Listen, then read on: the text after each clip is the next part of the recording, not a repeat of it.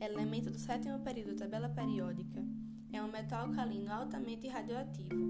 Seu número atômico é 87, a sua massa atômica é 223.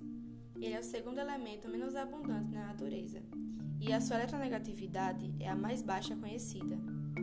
A suspeita de existência de um elemento com número atômico 87 começaram em 1870 pelo cientista Dmitry Mendeleev, mas em 1925 o químico russo D.K. Dobroserdov documentou sua descoberta sobre o elemento com base na detecção de uma baixa radioatividade provinda de uma amostra de potássio.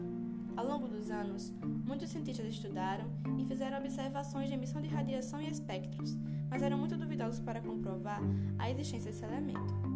Até que em 1939, Margaret Perry, assistente da cientista Mary Curie, analisando uma amostra de actínio, identificou a emissão radioativa de partículas beta, uma espécie com duração de cerca de 20 minutos de vida, e o elemento ganhou o nome em homenagem à França, que é o país natal de Margaret.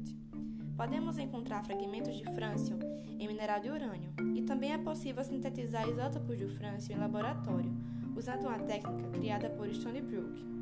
Ele é encontrado na natureza em estado sólido, menos com ponto de fusão em 26,85 graus e ponto de ebulição em 676,85 graus.